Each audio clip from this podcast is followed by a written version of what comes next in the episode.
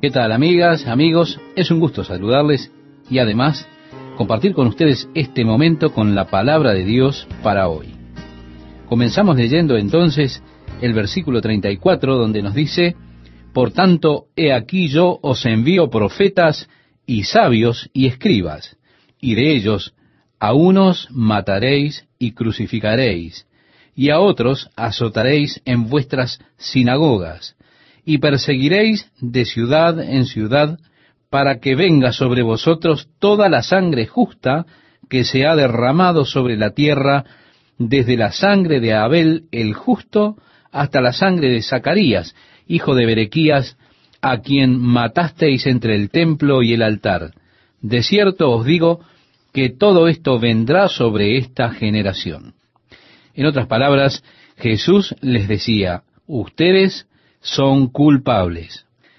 Y de hecho en la crucifixión de Jesús, ellos se volvieron culpables del peor de los pecados, del pecado más atroz que un hombre haya cometido jamás. Pero ahora Jesús realiza esta grave denuncia y revela su propio corazón. Dice Jerusalén, Jerusalén, que matas a los profetas y apedreas a los que te son enviados. ¿Cuántas veces quise juntar a tus hijos como la gallina junta sus polluelos debajo de las alas y no quisiste? A cambio de todo cuanto ellos hicieron, estimado oyente, Jesús dijo, miren, con todo aún amo juntarlos como hijos. El amor que Dios tiene no ha disminuido en absoluto. Él aún los ama, pero fueron ellos los que le rechazaron. Y no fue que la oportunidad no estuviera allí para ellos. No fue que Dios no era un Dios misericordioso y perdonador. No fue que Dios no los esperase. No, sino que fueron ellos los que rechazaron a Dios. Por tanto, como resultado Jesús dijo, He aquí vuestra casa os es dejada desierta. La oportunidad había llegado al final. Vuestra casa ha sido dejada desierta. El asunto se terminó, en otras palabras, estimado oyente. Y al leer el verso 39 nos dice, porque os digo que desde ahora no me veréis hasta que digáis, bendito el que viene en el nombre del Señor. No me verán hasta que la persecución sea tan dura, sea tan grande, que estarán diciendo, oh, bendito es el que viene en el nombre del Señor. Sí, ellos estarán clamando y orando por Él antes de que Él regrese. Vemos ahora que Jesús está saliendo. Y nos dice así el verso 1 y 2 del capítulo 24 de Mateo. Cuando Jesús salió del templo y se iba, se acercaron sus discípulos para mostrarle los edificios del templo. Respondiendo él les dijo, ¿veis todo esto? De cierto os digo que no quedará aquí piedra sobre piedra que no sea derribada. Como hemos visto en el programa anterior, la profecía de Jesús fue cumplida literalmente unos 40 años después, cuando Tito Trajano entró en Jerusalén con las tropas romanas. Incendió el templo, el cual era la última fortaleza de la ciudadela, en el cual los habitantes de Jerusalén se encontraban resistiendo a los romanos. Así que incendiaron el templo. El oro en el domo se derritió y se deslizó por las hendiduras. Entonces, ¿qué hicieron? Desmantelaron el templo piedra por piedra para poder obtener el oro, hasta que finalmente ni una sola piedra fue dejada sobre la otra. Y estas piedras fueron empujadas y rotas, y aún reposan por allí en desorden en la base, sobre la acera, como cayeron. La profecía de Jesús fue literalmente cumplida de modo que ni una piedra del templo de Salomón fue dejada sobre la otra. Todas fueron derribadas. Ahora veamos que Jesús ya deja el área del templo y se va hacia el monte de las olivas. Entonces leemos, estando él sentado en el monte de los olivos, los discípulos pasando a través del arroyo de Cedrón, si usted ha estado allí, puede ver esta imagen en su mente. Saliendo del área del templo, probablemente pasando a través del muro oriental y sobre el monte de las olivas, sentándose tal vez debajo de uno de esos olivos. Y estando él sentado en el monte de los olivos, leemos, los discípulos se le acercaron aparte diciendo, dinos, ¿cuándo serán estas cosas? Esto de la destrucción del templo, ¿Y qué señal habrá de tu venida y del fin del siglo?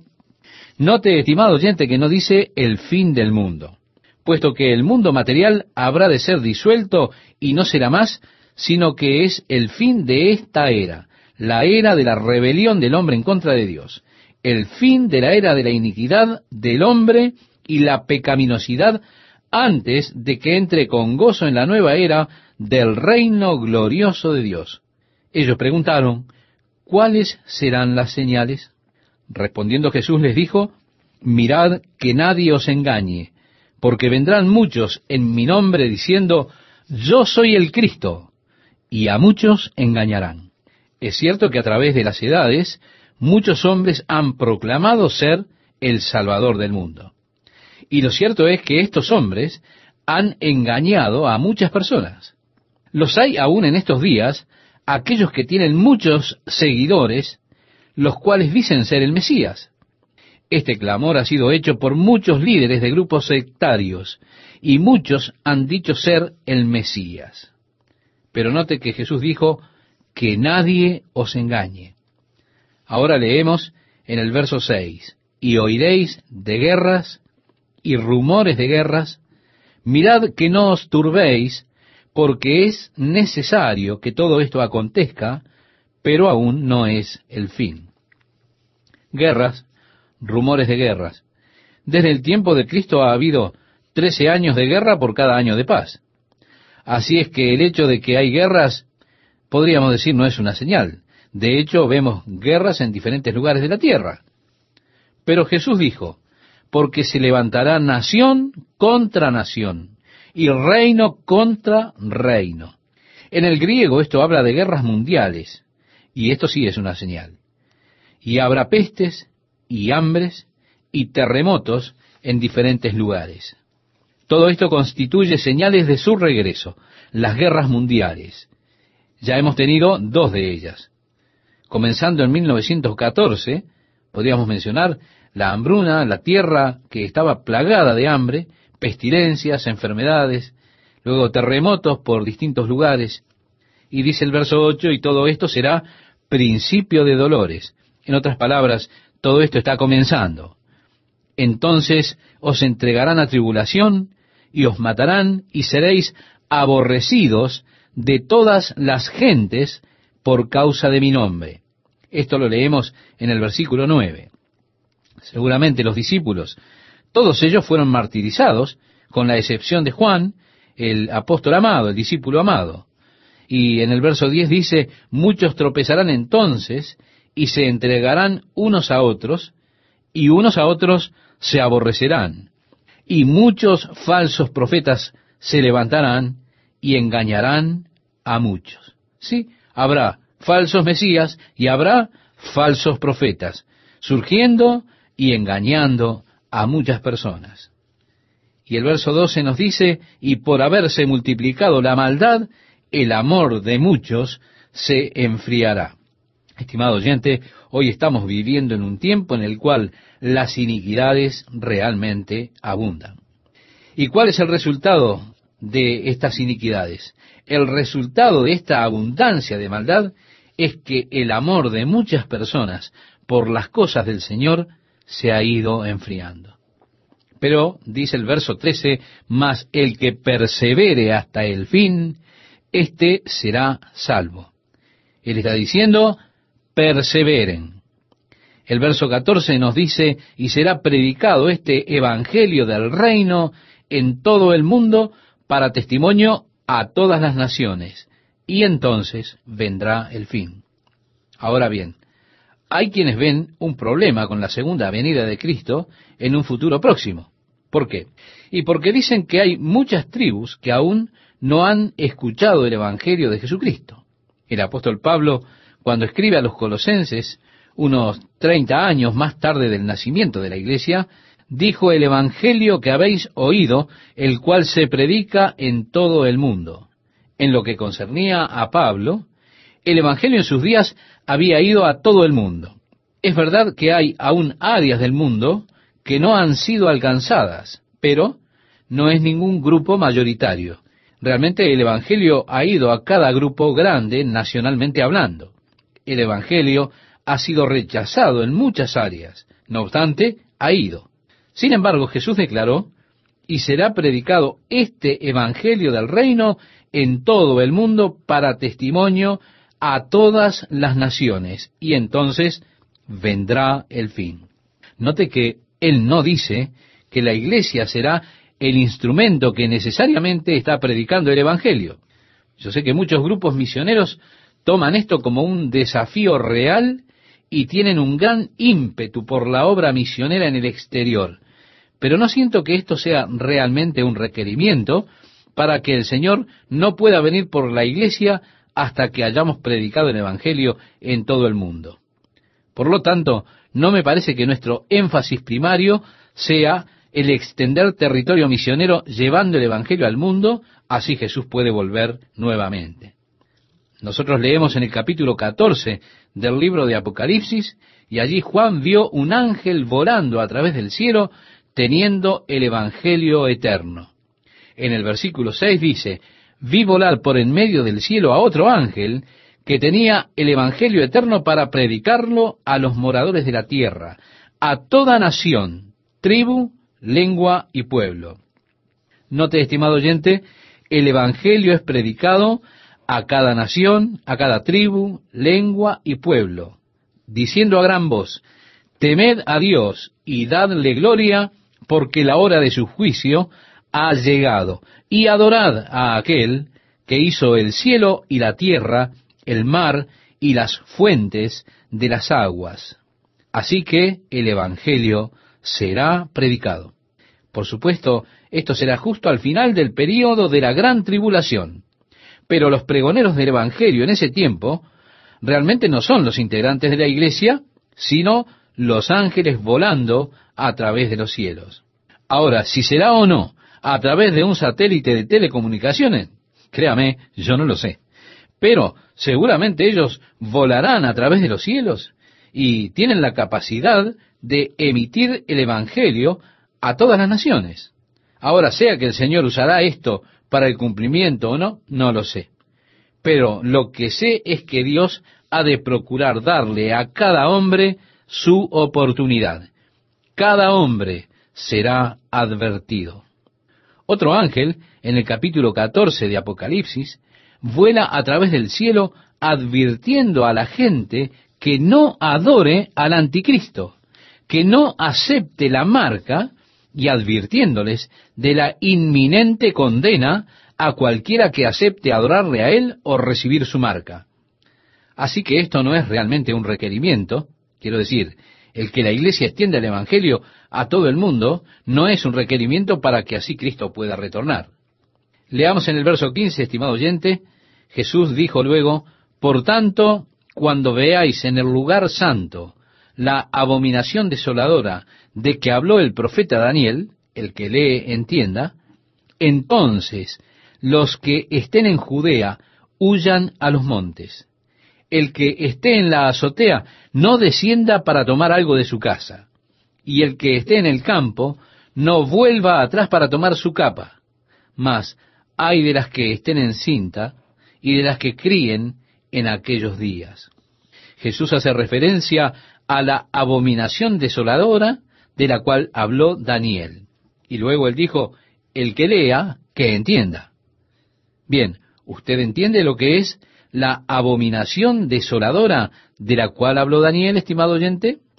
Si no, usted debería estudiarla para poder entender cuál es la abominación desoladora de la cual hablará Daniel el profeta. Nosotros encontramos que esta aparece primeramente en el capítulo 9 del libro de Daniel que setenta semanas están determinadas sobre tu pueblo y sobre tu santa ciudad para terminar la prevaricación y poner fin al pecado y expiar la iniquidad, para traer la justicia perdurable y sellar la visión y la profecía y ungir al santo de los santos. Sabe, pues, y entiende que desde la salida de la orden para restaurar y edificar a Jerusalén hasta el Mesías príncipe habrá siete semanas y sesenta y dos semanas. Se volverá a edificar la plaza y el muro en tiempos angustiosos. Hemos leído en el capítulo 9 del profeta Daniel los versículos 24 y 25. Así que, estimado oyente, la profecía de Daniel concerniente a la nación de Israel y la ciudad de Jerusalén es que hay setenta siete que han sido determinados sobre la nación de Israel. Sesenta y nueve siete transcurrirían entre el tiempo que salió el edicto para restaurar y reconstruir Jerusalén, el cual salió en el año 445 antes de Cristo por el rey Artajerjes, y desde ese tiempo serán 483 años hasta el Mesías. Es decir, siete semanas o siete siete que hacen un total de 49 años, más 62 semanas o 62 siete que sumados a los 49 años que hemos mencionado antes, hacen un total de 483 años en conjunto. Desde ese tiempo en que salió el edicto del rey Artajerjes para restaurar a Jerusalén, hasta el Mesías. Así fue que Cristo vino entonces 483 años después de que el edicto saliera para restaurar y reconstruir Jerusalén. Ahora es interesante que luego el ángel le dijo a Daniel, y después de las 62 semanas se quitará la vida al Mesías, mas no por sí. O, en otras palabras, el Mesías de hecho será cortado de la tierra y no recibirá el reino. Y el pueblo será dispersado. Habrá una inundación o una dispersión. Por tanto, tenemos allí la predicción de la nación judía siendo dispersada después de 69 siete o 69 semanas de años. Ahora, en el principio de la profecía de Daniel, dijo, 77 o 70 semanas de años están determinados sobre la nación de Israel. Así que hay un ciclo de siete años que aún falta, el cual Dios ha determinado sobre la nación de Israel y la ciudad de Jerusalén. Queremos reiterar, el Mesías vino después de 483 años de que saliera el edicto del rey Artajerjes para restaurar y reconstruir Jerusalén. Luego el Mesías fue quitado de la tierra y él aún no recibió su reino. Las tropas romanas vinieron y los judíos fueron dispersados. Así que usted aún tiene un periodo de siete años que queda por cumplir. Pero el Señor no nos ha dejado en total oscuridad en cuanto a estos siete años. En esta profecía de Daniel, estimado oyente, el ángel luego prosiguió en decir, ahora el príncipe de un pueblo que habrá de venir, que será líder de este imperio mundial final, el cual es llamado Hijo de Perdición, el hombre de pecado, la bestia, o muchos nombres diferentes en las Escrituras, comúnmente llamado el Anticristo. Él hará un pacto con la nación de Israel. A través de este pacto, Él será proclamado como Mesías. Y por lo tanto, el pacto, sin dudas, conllevará la reconstrucción del templo, puesto que ellos dicen hoy que reconocerán al Mesías porque Él les ayudará a construir su templo y a restaurar la adoración. Y así es como ellos planifican reconocer al Mesías. Vemos entonces que Él hace un pacto con la nación de Israel y a la mitad de ese periodo de siete años, o después de tres años y medio, Él romperá el pacto a la vez que establece o instala la abominación que causa la desolación. Bien, esta abominación que causa desolación es cuando después de tres años y medio retorna a Jerusalén y viene al santo templo que ha sido reconstruido y él se instala en el lugar santo, amancillándolo al declarar o mostrar que él mismo es Dios. El apóstol Pablo nos dice en la segunda carta que escribe a los tesalonicenses, en el capítulo 2, que él se situará en el templo de Dios mostrando que Él mismo es Dios y exigiendo ser adorado como Dios. Jesús dijo que cuando se vea esto, estaría por suceder la abominación de la desolación que fue hablada por el profeta Daniel. Entonces huyan al desierto y oren que su fuga no sea en invierno o en sábado, hablando definitivamente en lenguaje judío a personas judías. Bien, de acuerdo con el libro de Apocalipsis, el anticristo o la bestia, el hombre de pecado, habrá de hacer guerra en contra de Israel. Dios dijo que les daría alas de ángel para llevarlos a un lugar desierto donde serán alimentados por tres años y medio. Y cuando el dragón ve que ellos han escapado de él, él envía un ejército detrás de ellos y la tierra se abre y se traga a ese ejército. Pero ellos serán preservados de Dios en este lugar desierto por tres años y medio, estimado oyente. En Isaías 16, Dios dijo al Jordán, más específicamente a Petra, digamos, abre tus puertas para recibir a mi pueblo, manténlos a salvo en Petra, que estén allí hasta que pase la tribulación. Así que Jesús está diciendo, mirad, cuando veáis la abominación de la desolación ubicada en el lugar santo, de lo cual Daniel habló, esa es la señal de que deben salir y apresurarse a escapar. No se entretengan yendo a sus hogares a buscar nada, solamente váyanse.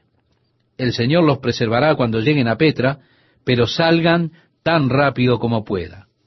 Y así que eso es la abominación de la desolación, estimado oyente. Es cuando el anticristo se instale en el templo, mostrando que eres Dios y demandando ser adorado como Dios. Esto es la última gota que rebalsa el vaso de la rebelión del hombre. Y esto es lo que precipita el período conocido como la gran tribulación. Es en ese punto que la furia de Dios, la copa de la indignación de su ira, se derramará y el juicio de Dios descenderá sobre este mundo que rechaza a Cristo, dando paso al período conocido en la Biblia como la gran tribulación, la cual durará mil doscientos noventa días. Y se da en gran detalle en el libro de Apocalipsis, comenzando en el capítulo 6 y yendo al capítulo 18, estimado oyente. Así que si usted desea saber las cosas que transcurren durante el período de tres años y medio, Dios lo explicó de modo muy sencillo y con gran detalle para usted. Todo lo que le puedo decir es que usted seguramente no querrá estar aquí. Y gracias a Dios, usted no tiene que estar aquí. ¿Por qué? Porque Dios no nos ha puesto para ira. Esta es su palabra para nosotros. Ahora Jesús dijo, orad pues que vuestra huida no sea en invierno ni en día de reposo, porque habrá entonces gran tribulación, cual no la ha habido desde el principio del mundo hasta ahora, ni la habrá. Ese, estimado oyente, será el tiempo de la mayor tribulación que el mundo haya visto alguna vez. ¿Qué tal, amables oyentes? ¿Cómo están? Le agradezco a Dios por esta oportunidad que nos da de compartir juntos el estudio de la palabra de Dios para hoy. Así que si ya encontró el pasaje que fue citado con anterioridad, yo le invito a usted a que lo leamos juntos y comencemos así el estudio de hoy.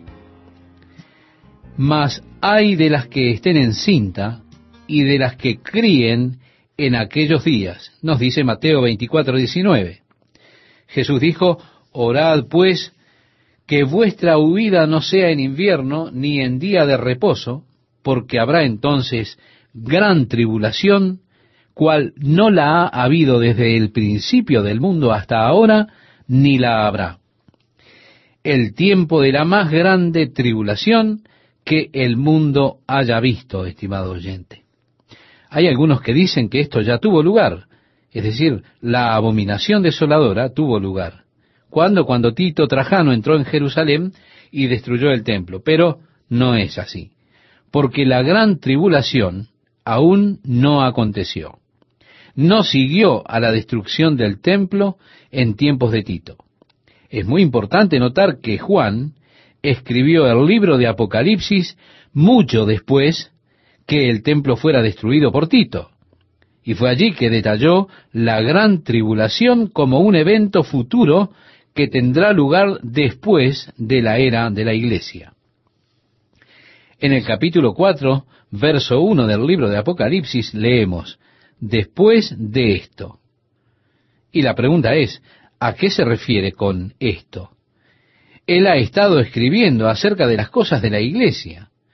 Después de esto miré, y he aquí una puerta abierta en el cielo, y la primera voz que oí como de trompeta hablando conmigo dijo, Sube acá, y yo te mostraré las cosas que sucederán después de estas. Y al instante yo estaba en el Espíritu, y he aquí un trono establecido en el cielo, y en el trono uno sentado. Y él lo describe. En el capítulo 5, él describe el libro que está en la mano derecha del que está sentado en el trono, y la alabanza y gloria que es dada a Cristo cuando Él toma el libro y asume la autoridad y el poder que son de Él. Luego en el capítulo 6, Él comienza a abrir los sellos de este libro. Y cuando Él lo hace, primeramente vemos al caballo blanco con su jinete, es decir, el anticristo que viene tomando la tierra, seguido por las guerras, hambrunas y muerte. Y luego entonces procedemos hacia el período de gran tribulación. Jesús dice concerniente a esos días, y si aquellos días no fuesen acortados, nadie sería salvo. Mas, por causa de los escogidos, aquellos días serán acortados.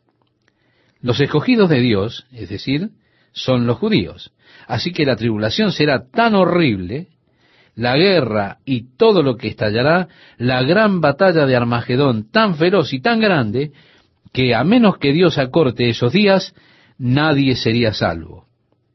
Así que, a favor de los escogidos, Dios acortará esos días. El verso 23 dice, entonces, si alguno os dijere, mirad, aquí está el Cristo, o mirad, allí está, no lo creáis, porque se levantarán falsos Cristos y falsos profetas, y harán grandes señales y prodigios, de tal manera que engañarán, si fuere posible, aún a los escogidos. Estará el falso Cristo, es decir, el anticristo, y él tendrá al falso profeta que vendrá para provocar que el mundo lo adore. Apocalipsis capítulo 13 nos habla acerca del falso Mesías y del falso profeta que guiará al mundo a que adoren al falso Mesías. Y se nos dice en Apocalipsis que ellos vendrán con grandes señales y maravillas y milagros. El verso 24 dice, ya os lo he dicho antes. Así que si os dijeren, mirad, está en el desierto, no salgáis. O mirad, está en los aposentos, no lo creáis. Jesús está hablando de su venida y él dice, porque como el relámpago que sale del oriente y se muestra hasta el occidente, así será también la venida del Hijo del Hombre. Porque donde quiera que estuviere el cuerpo muerto, allí se juntarán las águilas. Ahora bien, hay muchos problemas en la interpretación de lo que Jesús quiso decir con donde quiera que estuviera el cuerpo muerto, allí se juntarán las águilas y las interpretaciones disputan entre ellas y se oponen una a la otra. Una de las interpretaciones es que el cuerpo muerto se refiere a todos los cadáveres que habrá en el valle de Meguido luego de esa gran matanza en la guerra en ese lugar. Y donde Dios invita en Apocalipsis capítulo 17 a las aves del cielo para que vengan a darse un banquete con los cuerpos de los reyes y los capitanes y los hombres. Y esas serán las águilas que vendrán al valle de Meguido para devorar todos esos cuerpos sin vida que están allí. Esta es, estimado oyente, una interpretación. La otra interpretación es muy diferente que la primera. Y ella dice que el cuerpo muerto es realmente el cuerpo de Cristo y las águilas son los santos. Así que vea usted qué diversas son las interpretaciones de este versículo en particular. Ahora, yo no tengo la intención de entrar en una disputa acerca de cuál interpretación es la correcta y estoy realmente muy abierto a esto. Yo le digo que no lo sé, lo confieso, no lo sé.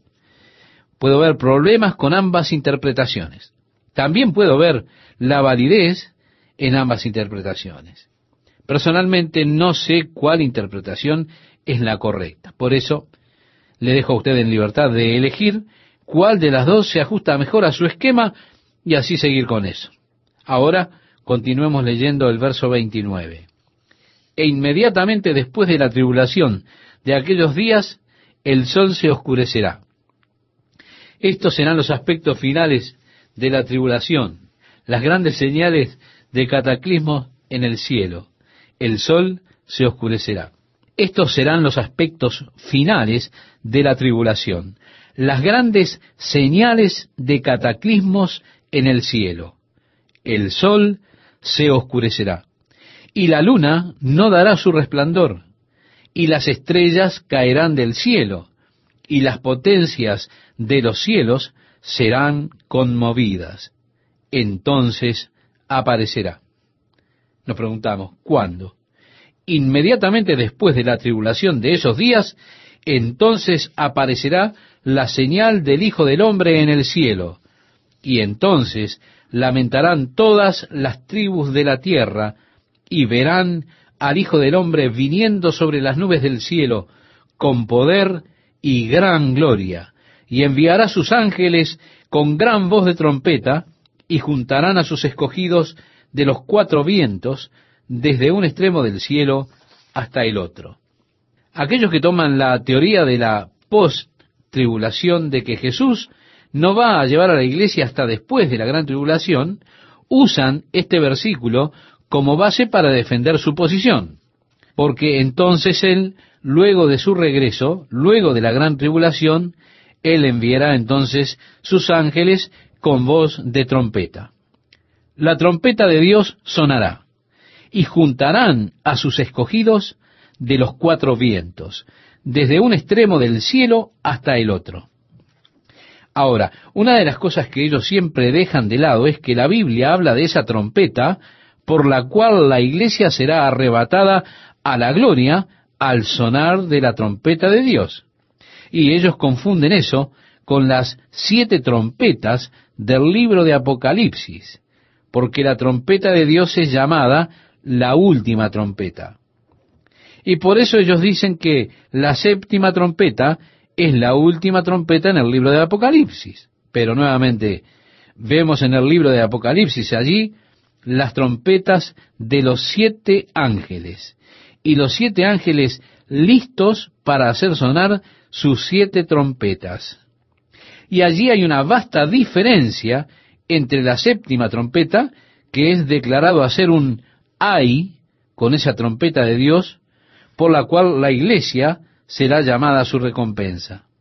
Este versículo en particular es una de esas compilaciones donde Jesús junta tres versículos del Antiguo Testamento por medio de los cuales Dios ha prometido que cuando ocurra el regreso de Cristo y el reino sea establecido, Dios tomará nuevamente a los judíos como su pueblo, como una nación, y Él los traerá nuevamente a la tierra y los honrará una vez más.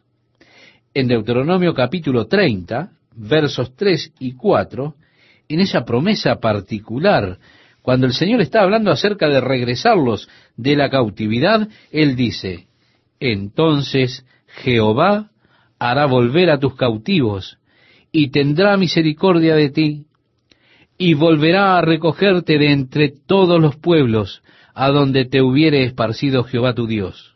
Aun cuando tus desterrados estuvieren en las partes más lejanas que hay debajo del cielo, de allí te recogerá Jehová tu Dios, y de allí te tomará. Sí, estimado oyente, Él volverá a juntar desde los cuatro vientos, desde una punta de los cielos a la otra. Si usted ha sido esparcido, Él lo recogerá desde allí. Es lo que dice Deuteronomio capítulo 30. También leemos en Isaías capítulo 27, versos 12 y 13.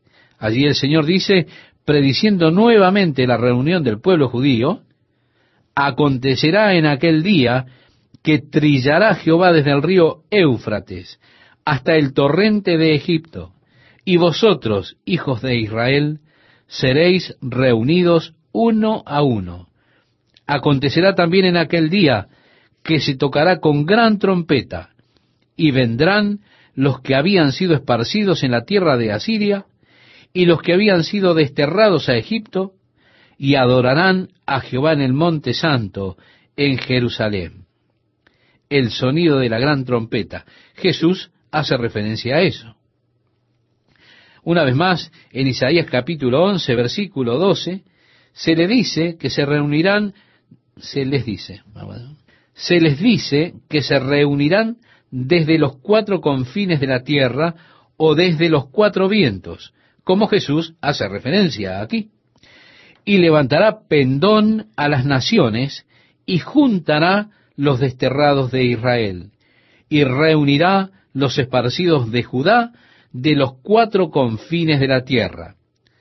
Así que de ninguna manera se le está haciendo daño a la escritura, sino solo vemos esto en armonía con las otras profecías, por lo que se debe entender que son los judíos elegidos y no la iglesia. Ahora leemos en el verso 32 y el verso 33, estimado oyente de Mateo capítulo 24, si usted me acompaña en la lectura. Dice así, de la higuera aprended la parábola.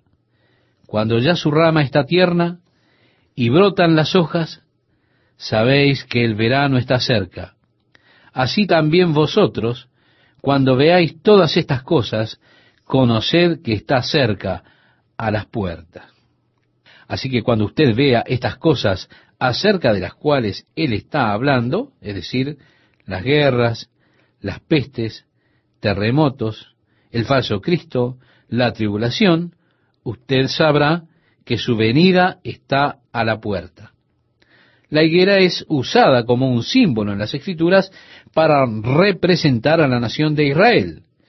Cuando ya su rama está tierna y brotan las hojas, sabéis que el verano está cerca, decía Jesús. Y el decir que Jesús está prediciendo realmente el renacimiento de la nación de Israel como una señal del fin es forzar un poco este texto. Básicamente, Jesús está diciendo que cuando usted ve que los árboles están brotando, usted sabe que el verano se aproxima. Por consiguiente, cuando usted vea estas señales que Él ha estado prediciendo, usted sabrá que su regreso ya está cerca. De hecho, Jesús dice, de cierto os digo, que no pasará esta generación hasta que todo esto acontezca. Y esa será la generación, por supuesto, que verá esas señales a las que él se ha estado refiriendo. En el verso 35 leemos, el cielo y la tierra pasarán, pero mis palabras no pasarán pero del día y la hora nadie sabe. Y yo creo que este es el énfasis del resto de este capítulo, el día y la hora. Ni aun los ángeles de los cielos, sino solo mi Padre. Así que Jesús está diciendo que ningún hombre sabe el día o la hora, solo el Padre lo sabe. Así que cualquiera que presuma de saber el día y la hora está haciendo una presunción que no es bíblica. Pero hay muchas personas que intentan justificar esto. Pero recuerde, del día y la hora nadie sabe. E intentan proclamar que ellos sí saben el día y la hora. Entonces, estimado oyente, ellos entran en la categoría de falsos profetas. Ahora leemos el verso 37 al 39. Mas, como en los días de Noé, así será la venida del Hijo del Hombre. Porque como en los días antes del diluvio estaban comiendo y bebiendo, casándose y dando en casamiento, hasta el día en que Noé entró en el arca y no entendieron hasta que vino el diluvio y se los llevó a todos, así será también la venida del Hijo del Hombre. Aquí tenemos nuevamente a Noé. Jesús solo está diciendo que será como en los días de Noé. Esto es, las personas seguirán con sus negocios como de costumbre, hasta el día del juicio de Dios. Ellos no lo supieron hasta que llegó el diluvio y se los llevó. Así será. Las personas no estarán conscientes. El mundo no será consciente del regreso de Cristo hasta ese mismo momento en que Él venga. Eso es lo que Jesús está diciendo aquí. De hecho, están aquellos, y usted podrá decir, bueno, en los días de Noé hubo una explosión demográfica en los cuales había un alto grado de maldad, entre otras cosas, pero en realidad la ilustración, para ser estrictos en su contexto y para atenerse al contexto mismo, fue simplemente comparar la sorpresa que las personas tuvieron cuando llegó finalmente el juicio de Dios. Ellos no supieron hasta que el diluvio llegó y se los llevó. Así será la venida del Hijo del Hombre. Ahora leemos el verso 40 y nos dice, entonces estarán dos en el campo, el uno será tomado y el otro será dejado. Dos mujeres estarán moliendo en un molino, la una será tomada y la otra será dejada. Tenemos aquí, estimado oyente, nuevamente dos interpretaciones divergentes. Una que dice que ellos serán tomados para ser juzgados y aquellos que sean tomados son los desafortunados porque ellos son tomados para el juicio. Y los que son dejados son los afortunados. La otra interpretación dice que esta es una referencia al rapto de la iglesia. Aquellos que son tomados son los bendecidos. En cambio, los que son dejados se quedan para el juicio. Y bueno, tenemos argumentos de ambos lados. Nosotros seguimos leyendo en el verso 42, donde Jesús dice, velad. Y esto se aplica a todos nosotros. Velad. Pues porque no sabéis a qué hora ha de venir vuestro Señor. Bien, Él dice que ningún hombre sabe el día y la hora. Y debido a que usted no sabe, entonces tenemos esta advertencia. Velad. Quiero reiterarle, estimado oyente, usted no conoce el día y la hora. Él va a tomar a muchas personas por sorpresa. Ellos no lo sabrán, de hecho, hasta que el Señor venga. Ahora leemos en Mateo 24, verso 43 y 44, donde dice, pero sabed esto, que si el padre de familia supiese a qué hora el ladrón habría de venir, velaría y no dejaría minar su casa.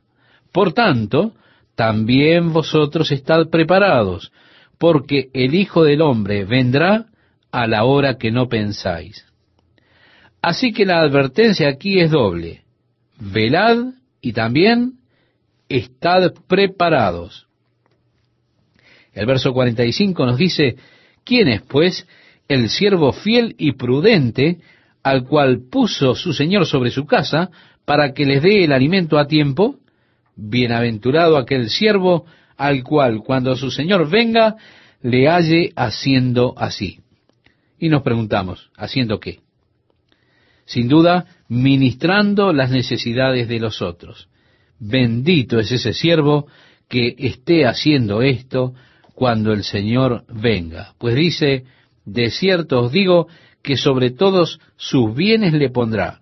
Pero si aquel siervo malo dijera en su corazón, mi Señor tarda en venir, y comenzare a golpear a sus consiervos, y aún a comer y a beber con los borrachos, vendrá el Señor de aquel siervo en día que éste no espera y a la hora que no sabe, y lo castigará duramente, y pondrá su parte con los hipócritas.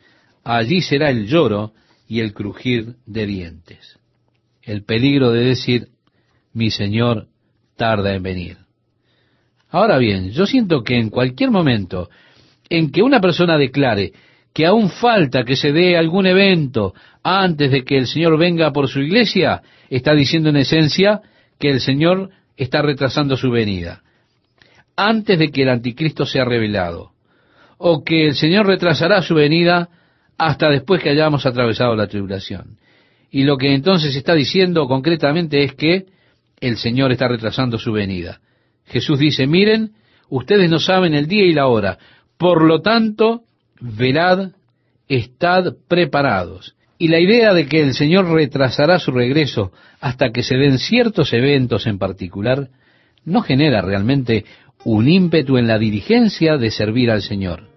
Muy por el contrario, lo que produce generalmente es un efecto de ociosidad, de acuerdo a las palabras de Cristo. Y esta, créame, estimado oyente, es una posición peligrosa en la cual estar cuando el Señor venga.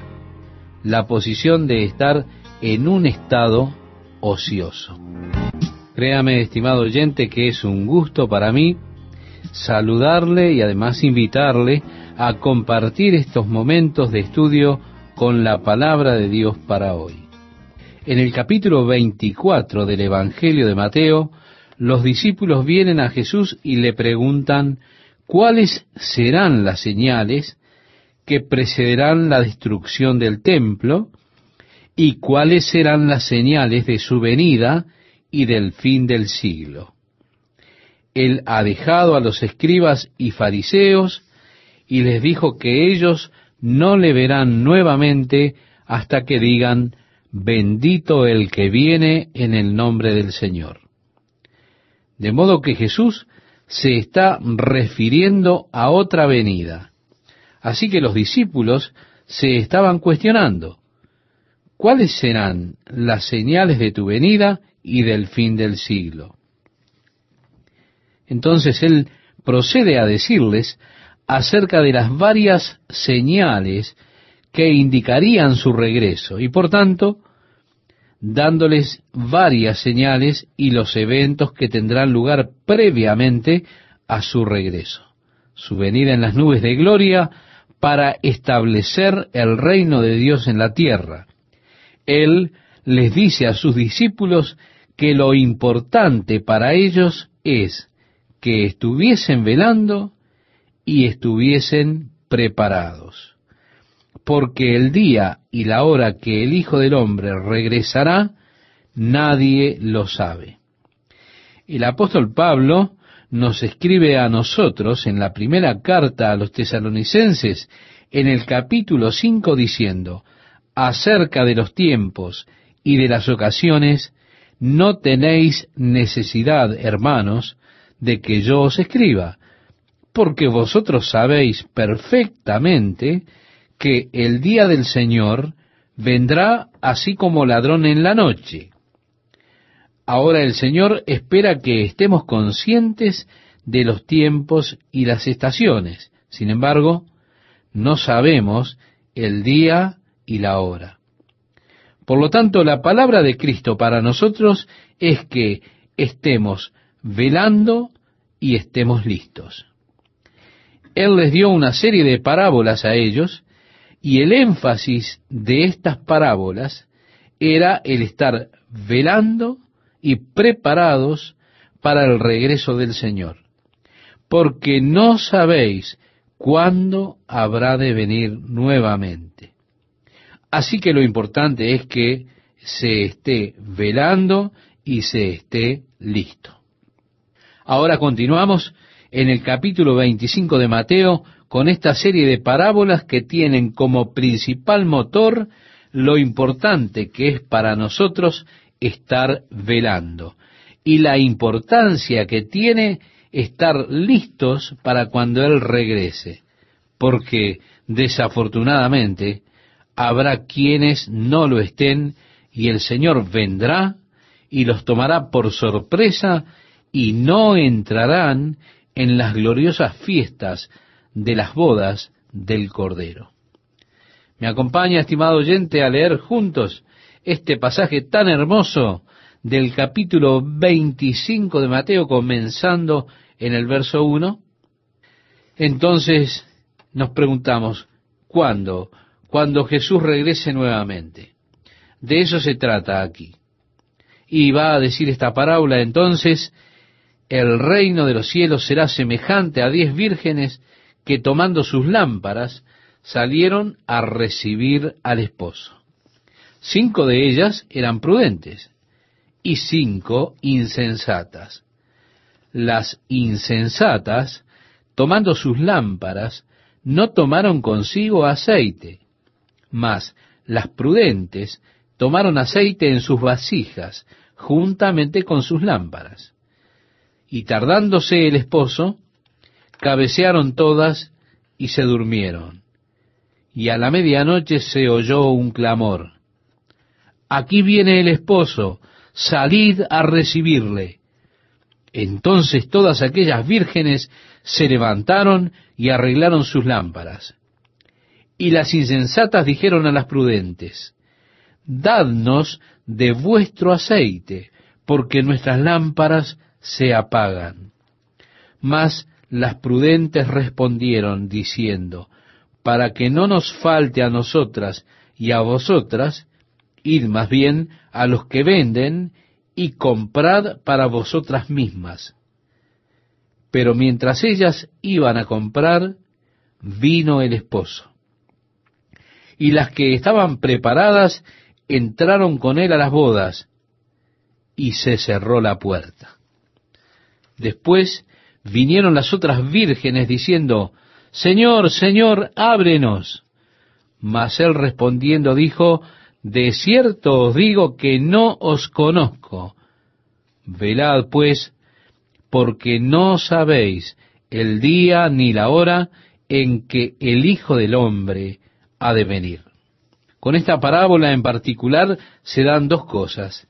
El mandato de estar listos porque las que estaban listas salieron, y luego él concluye diciendo, velad pues porque no sabéis el día ni la hora en que el Hijo del Hombre ha de venir.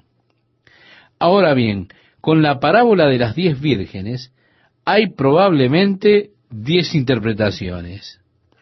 Más que tratar de ir a través de las muchas formas en que esta parábola ha sido interpretada, yo compartiré con usted lo que entiendo de esta parábola, y si a usted no le gusta mi interpretación de ella, bueno, usted puede tomar y elegir alguna otra que se adecue a su esquema. Pero creo que la parábola de las diez vírgenes es representativa del verdadero cuerpo de Cristo. Ahora bien, hay un vasto sistema eclesial en el mundo de hoy, como Jesús dijo en sus parábolas del reino, como la semilla de mostaza creció hasta ser un árbol, y los pájaros venían y se alojaban en sus ramas. Hay tres clases de aves anidadas en la iglesia y su conjunto, y algunas de ellas no son tan buenas. Al mirar la iglesia en el mundo de hoy, pienso que es seguro decir que en su mayor parte la iglesia es bastante apóstata creo que hay muchos ministros apóstatas. Como el apóstol Pablo dijese, se levantarán de vosotros mismos quienes, dejando la fe, busquen atraer hombres hacia ellos mismos, y muchos de ellos dejarán a nuestro Señor. Y cuando usted escucha de la incredulidad, del escepticismo que es expresado en muchos ministros hoy en día, incredulidad en la Biblia como la palabra inspirada de Dios, incredulidad en el nacimiento virginal de Jesucristo mismo, incredulidad en la muerte expiatoria de Cristo, y aún se llaman a sí mismos ministros, y son parte de las mayores denominaciones, con todo abrazan cualquier doctrina impía, y muchos de ellos son extremadamente opuestos a cualquier visión fundamental de las Escrituras, en especial a cualquier acercamiento evangélico al hombre. Así que la iglesia acompasa un gran espectro de personas, algunos convertidos y otros inconversos. Seguramente esto está declarado en los mensajes de Jesús a las siete iglesias allí en el segundo y tercer capítulo del libro de Apocalipsis. Para muchas de las iglesias la palabra de Dios era arrepiéntanse o de lo contrario vendré rápidamente. Y la inferencia aquí es, si tú no te arrepientes, vas a pasar por la gran tribulación. De hecho, él dijo lisa y llanamente a la iglesia en Teatira, le he dado tiempo para que se arrepienta, pero no quiere arrepentirse de su fornicación. Por lo tanto, la arrojo en la gran tribulación. Y aquellos que cometen fornicación con ella, a menos que se arrepienta. La iglesia, desafortunadamente, no es una verdadera representación de Jesucristo. Y se me pone la cara roja de vergüenza por causa de la historia de la iglesia. Pero dentro de este complejo sistema eclesiástico, Dios tiene su remanente fiel, el verdadero cuerpo de Cristo. Jesús dijo a la iglesia de Filadelfia, porque has guardado la palabra de mi paciencia. Hay quienes están guardando la palabra de Dios y dentro de la iglesia misma está el verdadero cuerpo de Cristo. Bien, el aceite en las escrituras es representativo del Espíritu Santo, como usted sin duda conoce, estimado oyente. Hay quienes están tratando de hacer la obra del ministerio y la obra del Evangelio en las energías y habilidades de su carne y solo su carne. La Iglesia ha desarrollado magníficos programas. Algunos de los hombres más talentosos se han dedicado a idear y bosquejar programas financieros y estas clases de cosas por medio de las cuales la Iglesia debe convertirse en una gran organización y estructura que influencia al mundo a través de la política. Por otra parte, están los que caminan en el Espíritu, los cuales están llenos del Espíritu, que confían en el Espíritu para que guíe a la iglesia. El apóstol Pablo nos dice en Romanos, los que son guiados del Espíritu de Dios, estos son hijos de Dios. Así que es significativo que están estas vírgenes necias que tienen sus lámparas, pero no tienen aceite. Y como resultado, cuando se escucha el clamor finalmente, He aquí el esposo viene, note que estaban todas mezcladas en una fiesta hasta ese clamor final, pero luego la real naturaleza se hizo manifiesto. Las vírgenes fatuas que tenían falta de aceite, mientras empezaban a recortar los pabilos, dijeron, oh, nuestras lámparas se apagan. Se dieron cuenta en ese momento que no tenían la luz verdadera, pero para ese entonces ya era demasiado tarde. Y mientras ellas se fueron a comprar aceite, el esposo vino. Y las que estaban prontas tuvieron la fiesta de casamiento con el Cordero. Las que fueron fatuas, cuando volvieron dijeron, abridnos. Pero el Señor dijo, no las conozco, es demasiado tarde. Por lo tanto, la advertencia es, estén listos. No solo eso, sino caminen en el Espíritu, siendo guiados de Él, dependan del Espíritu de Dios, sean llenos del Espíritu Santo. Todos estos mandatos nos son dados a través de todo el Nuevo Testamento, estimado oyente. ¿Y qué más? Velad, porque no sabéis cuándo el Señor vendrá.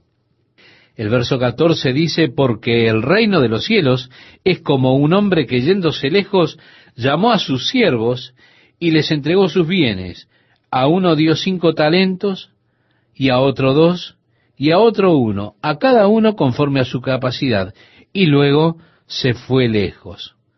Un talento es ciertamente algo pesado, así es que el valor depende de si es cobre o plata u oro. A uno dio cinco talentos, y a otro dos, y a otro uno, a cada uno conforme a su capacidad. Y luego se fue lejos. Y el que había recibido cinco talentos fue y negoció con ellos, y ganó otros cinco talentos. Asimismo, el que había recibido dos, ganó también otros dos. Pero el que había recibido uno, fue y cavó en la tierra y escondió el dinero de su señor. Después de mucho tiempo vino el señor de aquellos siervos y arregló cuentas con ellos. Y llegando el que había recibido cinco talentos, trajo otros cinco talentos diciendo, Señor, cinco talentos me entregaste, aquí tienes, he ganado otros cinco talentos sobre ellos. Y su señor le dijo, Bien, buen siervo y fiel, sobre poco has sido fiel, sobre mucho te pondré, entra en el gozo de tu Señor. Llegando también el que había recibido dos talentos, dijo, Señor, dos talentos me entregaste, aquí tienes, he ganado otros dos talentos sobre ellos. Su Señor le dijo, Bien, buen siervo y fiel, sobre poco has sido fiel, sobre mucho te pondré, entra en el gozo de tu Señor. Pero llegando también el que había recibido un talento, dijo, Señor, te conocía que eres hombre duro, que ciegas donde no sembraste y recoges donde no esparciste, por lo cual tuve miedo y fui y escondí tu talento en la tierra. Aquí tienes lo que es tuyo. Respondiendo su señor le dijo, siervo malo y negligente, ¿sabías que ciego donde no sembré y que recojo donde no esparcí?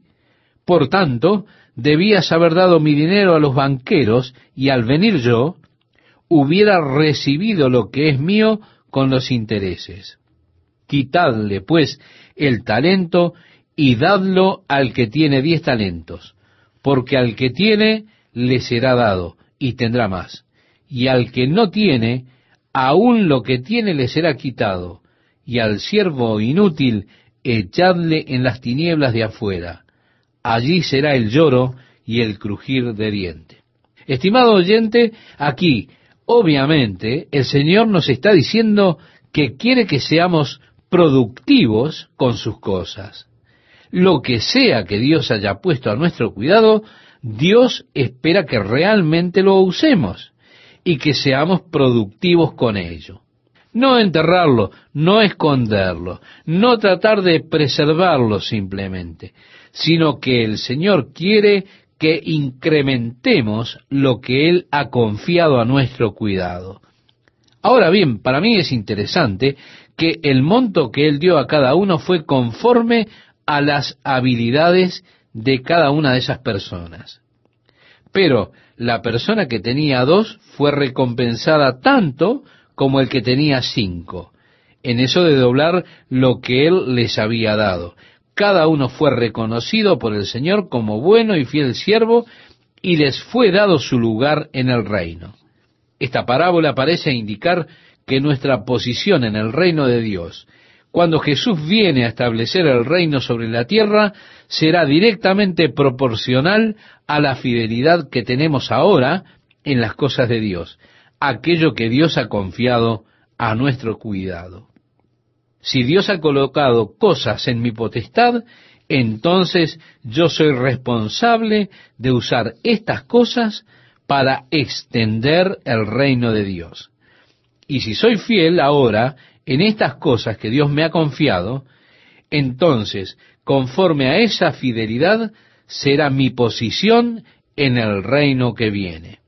Ahora Jesús declara en el versículo 31, cuando el Hijo del Hombre venga en su gloria y todos los santos ángeles con él, entonces se sentará en su trono de gloria y serán reunidas delante de él todas las naciones, y apartará los unos de los otros, como aparta el pastor las ovejas de los cabritos, y pondrá las ovejas a su derecha y los cabritos a su izquierda.